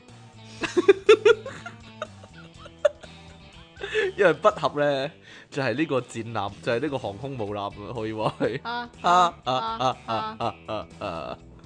你真係低即能係低能但啊低能仔啊！你真 係係咧。好啦，嗱，講話啱先咧，間尺整戰鬥機咧，其實咧，如果你有三角尺啊，同埋量角器，咁你個飛機，你嗰個飛機哇就有好多種類啦。通常嗰個量角器會係個尾嚟㗎嘛，係個尾啊，係喎，係啊，係啊，係係啊，咯係係。但係三角尺咧就可以要直角嗰個喎。係直角要直角嗰、個，你唔可以要六十度、三十度嗰、個喎。大家明唔明我哋講乜咧？離開學校一段時間嗰啲人明唔明我哋講乜 咧？其實唔係依依家啲學校仲有冇呢樣嘢嘅咧？我係咯想，問，仲需唔需要量角器咧？嚇你細個嗰陣時有冇帶 T 尺㗎？啊！我就係正想講呢樣嘢啦。係嘛嗱，首先三角尺咧會攞嚟做手槍噶嘛，嚇，係咯，即係啊即咁樣 拎住，點樣拎住？咁咁樣樣拎係住啊咁樣做手槍喎，砰咁啊嘛！嗱，咁你個 T 尺係咪攞嚟做機關槍咧？嗱 哇！嗱，散格格格格格彈都得啦。但係我覺得如果攞緊 T 尺嗰啲人仲攞嚟做機關槍咧，嗰啲一定係低能仔嚟嘅。點解喎？佢哋讀緊工程噶咯喎， 讀緊讀啱讀緊大學，讀緊大學工程系咁樣攞攞個 T 尺嚟做機關槍，咔咔咔咔咔咔咔你話佢哋係咪低能仔啊？ 我會㗎。你會係嘛？但係你唔係啊！ 你你好彩你唔係啊！你嘿讀呀， art 都要㗎，讀 art 都要係啊，畫嗰啲圖啊咁嘛咪。讀 art 㗎咯。你係讀 art 噶，但係我點解我覺得你個人一啲都唔 art 嘅？但 art 都要得 art 我啦， 哎呀，好啦，間尺仲有咩玩法咧？我仲有一個提供一個直升機玩法，即係間尺咧個間尺頭咪有個窿仔嘅，呢呢個唔係雙節棍咩？個係雙節，唔係呢個唔係雙節棍，係你我會揾支筆咧，嗰個筆尖咧穿住個窿仔，跟住咧，揈揈揈揈揈揈哦，揈呢揈揈個揈揈揈，呢個都係一個武器嚟㗎。係啊佢，攞嚟接近人啦，咔咔咔咔咔咔咔咔，但但係係通常咧，你都會飛咗出去㗎嘛。係啦，十下之內應該飛走咗噶啦，呼咁樣飛走咗噶係啊，啦，飛飛走咗，然之後就當冇事咁樣樣，係啊，仲要攞嚟界人啊，咔咔慢慢移動過去嗰個人嗰度， 唔低能啊！你唔會咁做咩？ 請問你唔會咁做嘅咩？嗱，如果咧嗰個嘢咧係向住正面嘅話咧，佢就會係一個盾牌啦， 但係你要轉得好快喎，係啊， 係啊嘛。係啊係嘛？但係咧，即期咧提供啊，有另一種間尺啊，佢嗰種間尺係咧，就點樣形係容咧？可以打開，即係可以接埋打可以開接，埋打開，即係接埋就十五 cm，打開就三十 cm。大家明唔明講乜咧？嗱，嗰種間尺有個關節喺中間啦，嚇佢接埋一半咁樣啦，跟住咔咁打開啦，係啦，係啦，即期會攞嚟做咩咧？好似嗰啲蝴蝶刀咁。好似嗰啲蝴蝶掣咁樣，刀啊，係好似嗰啲彈弓刀嗰啲啊，即係咧揈嚟揈去咧，咔咁樣對住人咁樣啊嘛係啊，類似啊，啦，啊玩到出神入化，嚓嚓嚓咁樣。係啦，係咁成堂就喺度擦擦擦 擦擦擦，哦，你真係低能仔嚟㗎！你你果然係一個低能仔。又或者唔係呢種啦，即係你講嗰種啦，嚇帶有兩把要兩把，係啦，咁然之後中間咧就箍誒、呃、幾條橡筋咁樣，哦，雙節棍係啊，啦，然之後呢個就係雙節棍，哦，你你講咗我哋聽眾來信嘅內容啊，你 死仔， 我都係正正想撳你啊，撳唔切呢啲叫，冇啊， 哎呀，慘啦，好啦，對唔住啊，費迪 雲，佢講咗你嗰啲啊，好啦，喂，仲有啊，誒、呢、個 唔係仲有 嘅咩？仲有咩啊？仲有間咩啊尺啊，間尺仲有咩啊？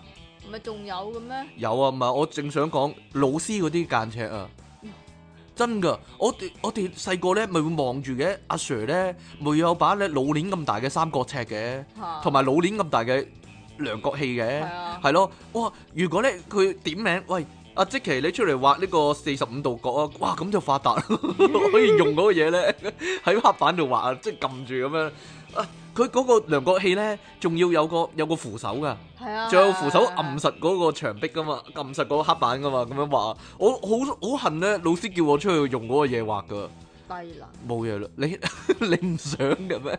你唔覺得嗰個嘢好好玩嘅咩？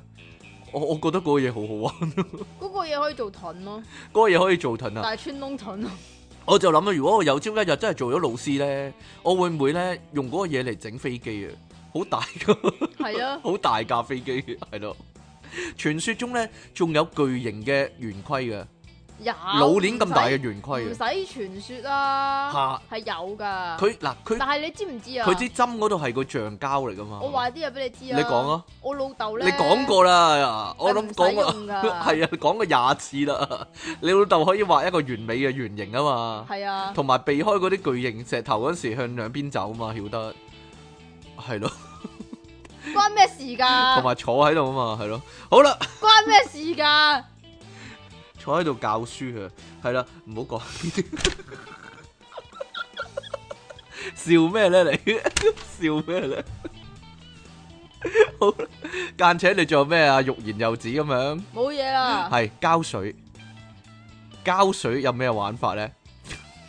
膠水係另一樣好好玩嘅嘢，好煩啊！你啲你就係你呢啲咁嘅污糟人先至會玩膠水我我咯。諗我我諗我講一樣嘢，我諗係冇人未試過咧，將一劈膠水咧搽喺筆盒面，或者 file 面，跟住然之後等佢整返出嚟啊乾 嘛，等佢乾咗就搣翻佢出嚟。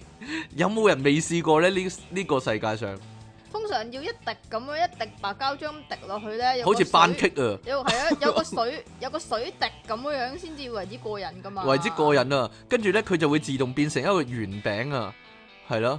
但係要你要等佢乾， 等幾堂咁樣，跟住搣翻出嚟，係啦。呢個就係自製自製汽水蓋染，可以話係。通常咧就點樣咧就點咁樣嘅，一個白膠漿咧，咁佢咪中間有個窿咁樣樣嘅， 哈哈咁哈然之後你你擠佢出嚟啦，咁你就要將個窿撳實，嚇撳實喺個花露面嗰度，嚇又或者你想擠到邊度都得啦，即係唔可以紙黐住咗就得啦，可以搣翻出嚟嘅。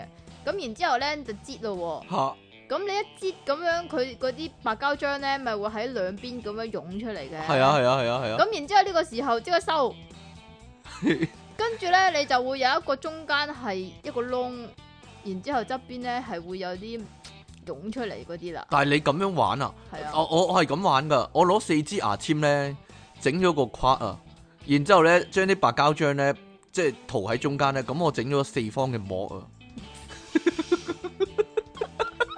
好似嗰啲咧，即係首先你要有牙籤 咯，有有我係咯，跟住係咯，好似嗰啲土木工程嗰啲釘板嗰啲咧，做混凝土嗰啲咧，即係低能，你唔會咁做咩？我唔會咯，你唔，會啊？我我冇用其他工具嚟對 support 喎，你係啊，你呢啲好有規 範，我都好有規範規範噶，係啊。好 freestyle 噶，係啊即係好似謝霆鋒嗰啲咁樣咧系，嗱，仲有啊，最受歡迎咧就係要啲咧你明唔明好似謝霆鋒咁樣即係點 啊？揈嚟揈去咯，係啊。係咯，你咧你，但係咧啱先即奇咧，明明咧兜口兜面第一句咧話咧，你啲污糟人先玩膠水咧，點但係咧啊！佢講咧講啦，我玩得好乾淨講噶，得好精通啊，佢又，哎呀，真係 啊，虛偽呢啲係叫啊做，係啊係啊你係啊你係。啊係啊，仲有啊，最受歡迎係嗰啲咧五顏六色嗰啲膠水啊，以前咧啲有人呢嘅咩？你有冇見過有啲人嗰個透明嘅膠水係紅色咯？嗰啲唔係金粉嗰啲嚟嘅唔咩？係唔係唔係唔係，以前咧。我冇喎。嗯以前咧，我哋啲學生咧係興咧將原本冇顏色嘅膠水染顏色噶，吓真噶，係啊，滴啲墨水落去嗰啲咯，吓真噶，你未聽過啊？冇喎。唔哎知呀，喎我淨係知道嗰啲嗰紅啲咗個成支膠水嗰，啲金粉膠水嗰啲啫喎。係啊，都可以嗰整個膜啲。嗰咯，啲愛嚟寫揮春嘅啫喎， 寫揮春，做手工嗰啲啊嘛，係咯，係咯，但係你都可以用嚟整個膜嘅，係咯，乜都整個膜啦，係啊係，仲有你最中意膜啊嘛，一定有，一定係冇人未試過，一定冇人未試過。唔理我咯。吓，將啲透明膠水咧搽喺手板度啊，跟住等你一，啲污糟人先玩嘅咋，跟住又等，臭喎。跟住等一段時間佢乾咗咧就玩甩皮啊！都唔知要等幾耐。你有冇玩過咧呢個甩皮遊戲？ 我通常會踩手背，手妹就會甩皮啊嘛，話俾搣咗之後，然之但後哦嚇係咧，但係咧，成日搽咗咧，唔記得咗啊。就嗨咗啊唔係啊，嘛然之後咧，即係好細個咧，你阿媽會唔會幫你沖涼噶？吓，會啊，咁然之後就俾阿媽俾鬧阿媽鬧啊！我就係最驚咧，上堂嗰陣時做噶嘛呢樣嘢，搽到成手膠水咁樣咧。如果呢個跟時住候嗯唔記得咗唔咯。係唔記得咗，係俾老師叫出嚟，喂，你幫我答呢個問題咁樣，老師就會見到你成手都係膠水咁樣咯，係咯，係咯。講到呢樣嘢咧，我突然間諗起啊 如，果中學都係咁玩嘅話，你會唔會係成手都係其他嘢㗎？都係俾老師叫咗出嚟啊嘛，係啦，係咯，唔係我突然間諗起啊，阿即奇都試過啊，點啊？佢咧用原子筆咧畫掌紋啊，跟住俾老師發現啊，成手。係啊，跟住個獎品嚟畫， 成個手板都畫滿咗。哦，呢、個真係經典啊！點啊？阿、啊、阿、老師會咧話：你做乜鬼啊？咁啊！ 哇！呢、個我真係好中意，因為未試過啦。你估呢樣嘢係咪個個都會試過啦？應該個個都試過啦。我諗有啲乖嗰啲未試過，好似我咁咯。你廿招啦，然之哦但係我後試咧。過，但係我試然過之。後咧畫，仲要咧畫咗掌紋之後咧，啊咁咁你嗰啲原子筆痕啊嘛，吓咁然之後咧就吸落張紙嗰度，然之後咧就沿住你個手型畫翻你隻手出嚟，係啦，咁你就可以將自己個獎咧托咗出嚟啊，係啦，就可以交俾蘇文峰啦。 跟住細細個已經識呢啲嘢，係啦，係啦，唔該幫我睇獎係啊，啦，幫我睇下啦， 咁樣啊，簽翻個名喺嗰度啊。好啦，仲有塗改液啊，塗改液咧 冇理啦。塗改液咧，你會唔會咧攞嗰兩粒鐵珠出嚟㗎？哎呀！係咪人人都會㗎？請問？嗰嗱啲通常誒係咪白色、藍色嗰啲塗改液啊，熬嗰啲啊我知道嘛，啊，熬嗰啲啊嘛，有啲係鐵珠，有啲係鐵條嚟㗎。鐵條？係啊，鐵條咦，啊。我嗰啲全部都係鐵珠嚟噶，鐵珠啊嗰啲咧，應該係紅色嗰啲嚟㗎。係，啊，係啊，我係咪個個都會拎出嚟藍色㗎？嗰啲係鐵珠嚟㗎，唔係唔係鐵條嚟㗎。你你嗱，譬如你攞咗兩粒鐵珠出嚟，你會唔會刮翻乾淨佢㗎？笑咩啫？你講啦，老實， 阿即其尼昂神，你會好有心機咁刮刮刮刮刮刮刮翻佢亮令令啊，立立令啊，嚇一定會咧你。唔係嚇好恐怖啊！因為我見到咧隔離台咧有個同學咧，佢儲咗一個盒咧，成盒鐵珠喎，都唔知佢用咗幾多支塗改液啊！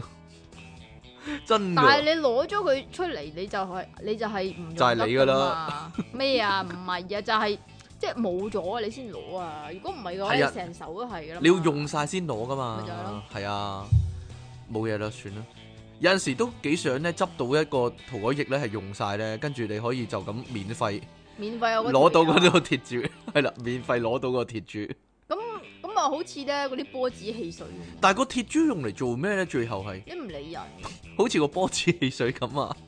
但係波子汽水嗰粒波子你唔會儲嘅啫，會儲噶，你會㗎？會噶，哦，低能仔啊！唔會㗎！會噶，你知唔知我以前做日本餐廳噶？你以前做日本餐廳咁大個，好心唔好咁樣做啦！ 依廿幾歲人，你唔好咁做啦！哎啊呀，啊，仲攞咗嗰啲人嗰啲鐵珠、嗰啲波子出嚟都黐線嘅，哎呀！好筆盒，筆盒咧，其實咧通常咧攞你有個筆盒啦，磁力嗰啲啊，兩邊開蓋嗰啲啊，我媽就係唔買嗰啲俾我，梗係唔買俾你咧。 通常點樣做咧？就係咧自製機關啊！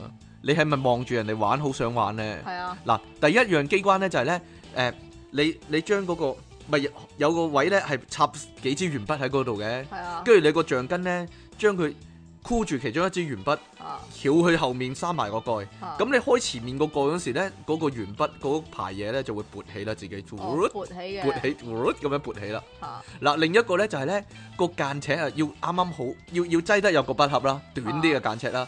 然之後咧又係揾個橡筋咧箍一箍個尾嗰度咧，然之後又係兜翻去前面。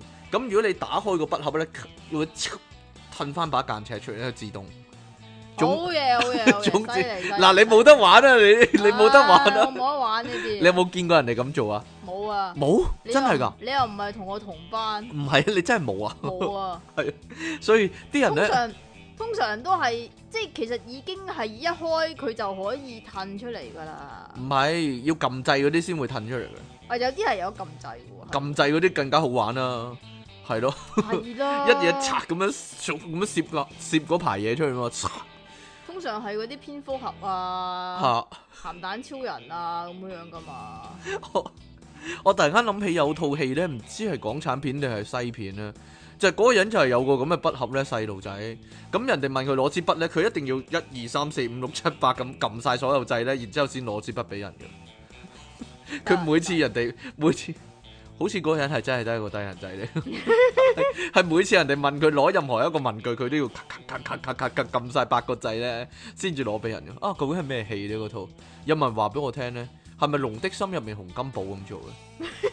我唔記得咗，因為我唔記得咗啊。定還是係羅賓威廉斯咁做咧？即係佢扮細路仔嗰套咧，即係牛高馬大成身毛咁扮細路仔嗰套 係咧，啊，你好唔中意啊嘛，好唔中意啊，超級唔中意咧，係係咯。啊，嗰啲筆盒咧好多暗格噶嘛，你要撳撳一撳出嚟，咁佢就會彈個擦膠你唔好想要啊！係啊，哦，你下次生日我買個俾你啊！頂你啊！我揾 我揾一揾，我揾一揾應該有啊國貨公司嗰啲係啊係係啊係啊係啊！係咯，啊美少，女美少女定係數碼暴龍啊？你要數碼暴 龍好咯，你等你撳啊，你死就話啦你！入面有要有五支鉛筆啊嘛，擦上好整齊咁排晒啊嘛，係咯，我會擺同一個方向，你放心啊， 放心啊，我唔會亂咁擺，亦都唔會刨兩邊嘅，係啦。係啊係啊係啊係啊，係啦，唔係啊，我都好頂唔順噶，嗰啲嗰啲位咧，咪個鉛筆咧要懟入去嘅，要懟入去。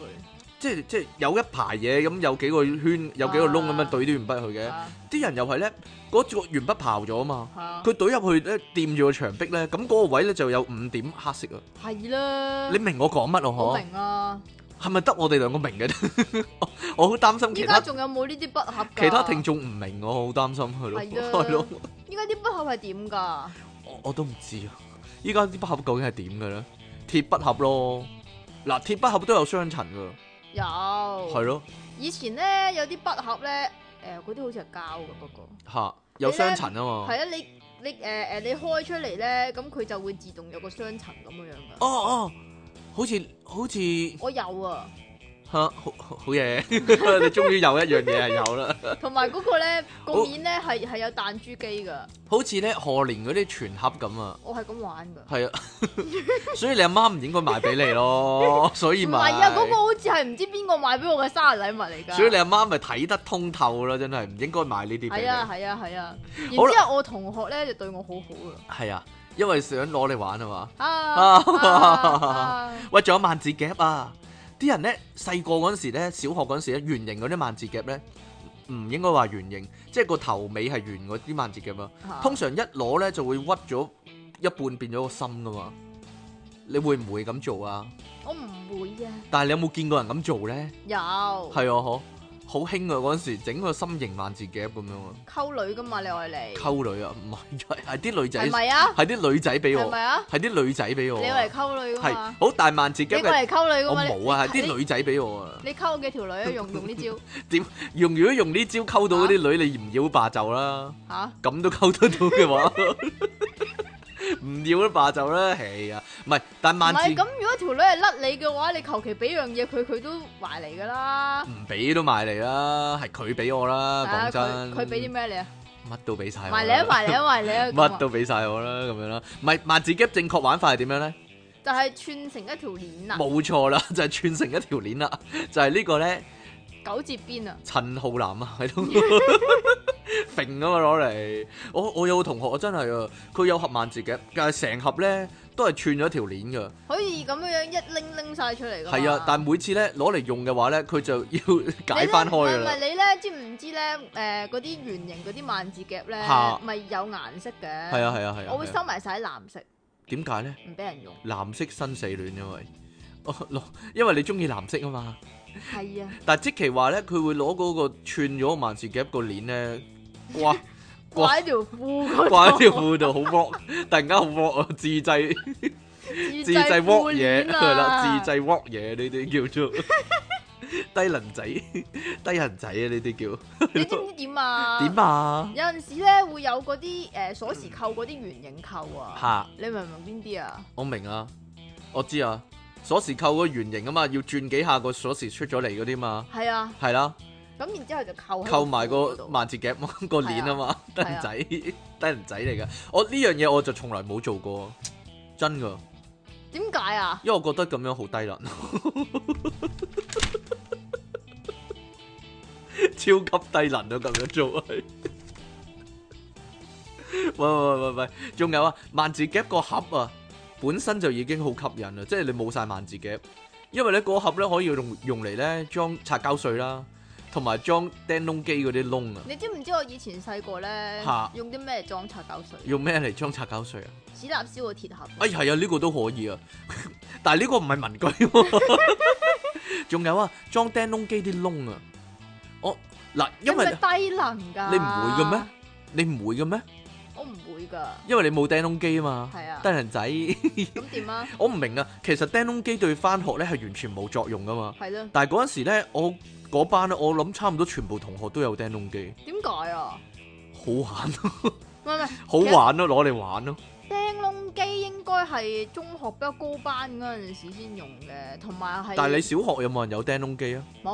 同埋係呢個誒、嗯要高考會考嗰陣時先用嘅，我記得我我做諗 past paper 先用嘅，我因為諗因為你釘個窿，然之後你要有一條，唔有個膠嘢嘛，係，啊，一係就有膠嘢膠圈啦，一係啊係就有條繩，嗰條繩咧就係綠色嘅，然之後有兩頭兩鐵嘅，係啊，兩頭就有個金色嘅鐵咁樣樣嘅，咁啊圈住啊嘛，成沓卷咁樣。唔係圈住啊，係棘住啊，係咯，係咯，唔係我我唔知點解我記得咧，隱約記得咯，二年班定三年班咧？但係我好細個玩呢樣嘢，你知唔知點解？點解？啊？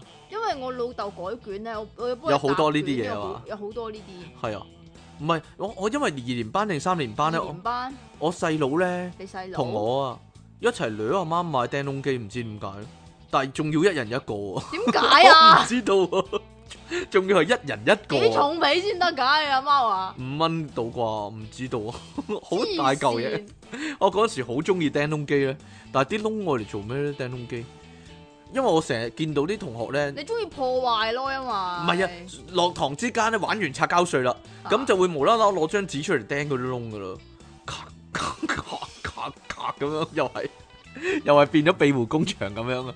你話嗰啲幾低能啊嗰啲咩事咧？？點解會要咁多呢啲窿通咧？常咧釘窿機咧下邊咧都會有一個膠板咁樣吸住㗎嘛。係啊係啊係啊係啊係啊！用嗰啲嚟儲個窿㗎啫嘛。用嗰啲嚟做個窿，嗰、個咧嗰、個膠板咧，亦都可以咧用嚟整個膠水個膜啊！好煩啊！系嘛？ 好啦，七七八八嗰啲文具講到，仲有毛筆啦，當然哎呀， 毛筆點玩呢？等大家年滿十八歲嗰陣時，我再同大家研究啊。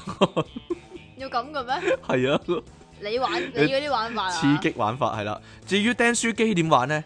就要問即其利昂神啦，係咯， 自我都話講過晒㗎啦呢啲自嘢。退同學啊，即其利昂神攞個釘書機嚟，係咯。啊咁啊，詳情就要聽翻唔知第幾多集。係啦，，唔係啊，唔唔唔止釘書機啦，其實釘壁布嗰時你咪有個釘槍嘅，拎住嗰個嘢咧，一定咧嘗試咧攞嚟咧 向住人嗰咔咔咔，但係個射程好短嘅嗰個嘢，係咯，係咯，招白咁樣。係咯叫你啊有個曲線咁樣，嗚咁樣 好似屙尿咁樣咧射咗落嚟嚇， 但係開頭嗰下驚人咯，咔咁樣啦，冇嘢啦，算啦。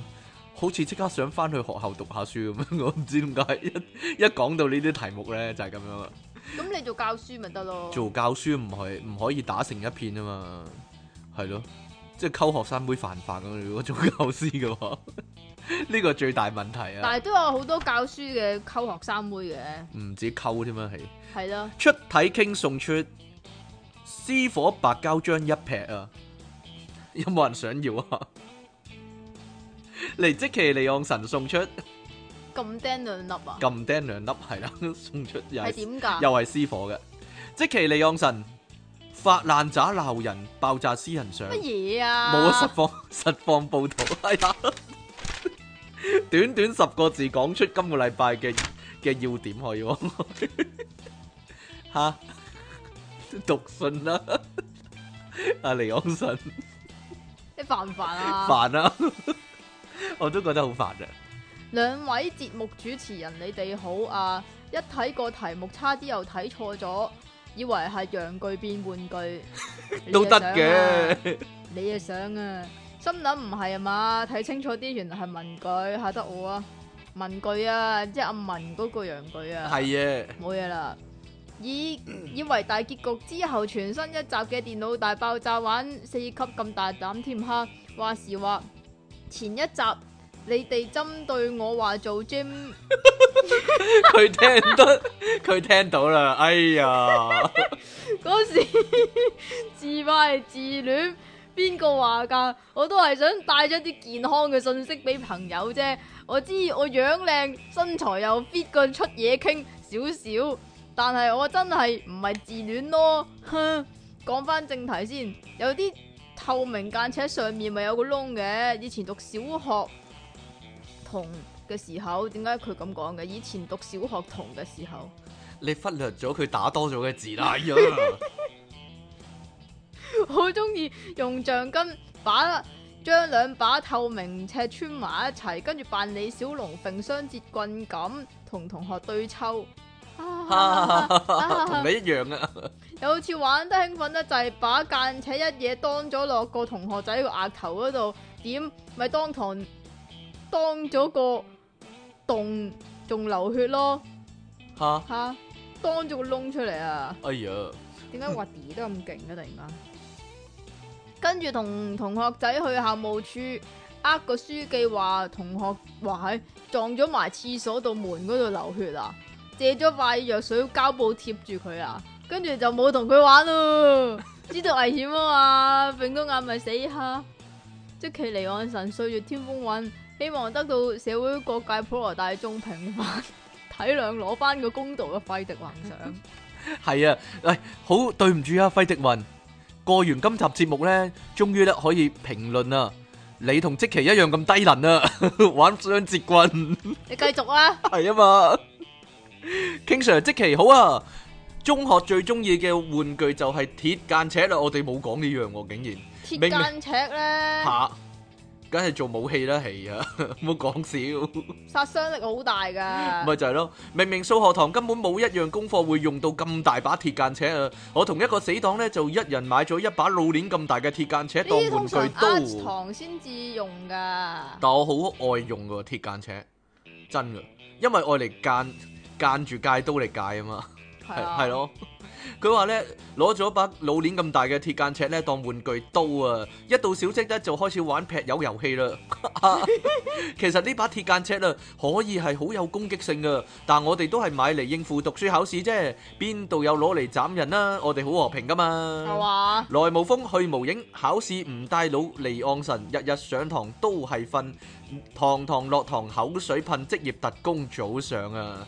佢望實你上堂咁樣嘅，點係解 啊好似係啦？。係啊係啊係啊。好啦，係啊今日咧我哋咧，終於咧又圓滿結束啦我哋嘅新新生一集嘅《天腦大爆炸》係啦，但係大家忘記咗啦大結局嘅事就係咯，好多聽眾好不滿唔啊！好執啦。唔好執啊，又係啊有聲啊嘛〜係啊。好啦，但係咧，因為咧，點解咧？呢、個的確係重新復活啊！因為我哋個咪都換咗係新噶啦嘛，我咁嘅。係咪啊哦好啦好啦好啦。係咪啊好啦係啊。所以係咧啊，係啊正如即期咁啊，救我已死，係啦，啊今日咧嘅我咧，終於可以激到咧，琴日嘅我啦，就係咁啦，好你繼續啊。冇嘢啦， 我我要總結一番講啲肺腑之言嗰啲，係 咩？啊好啦，我哋下次再見啦，拜拜。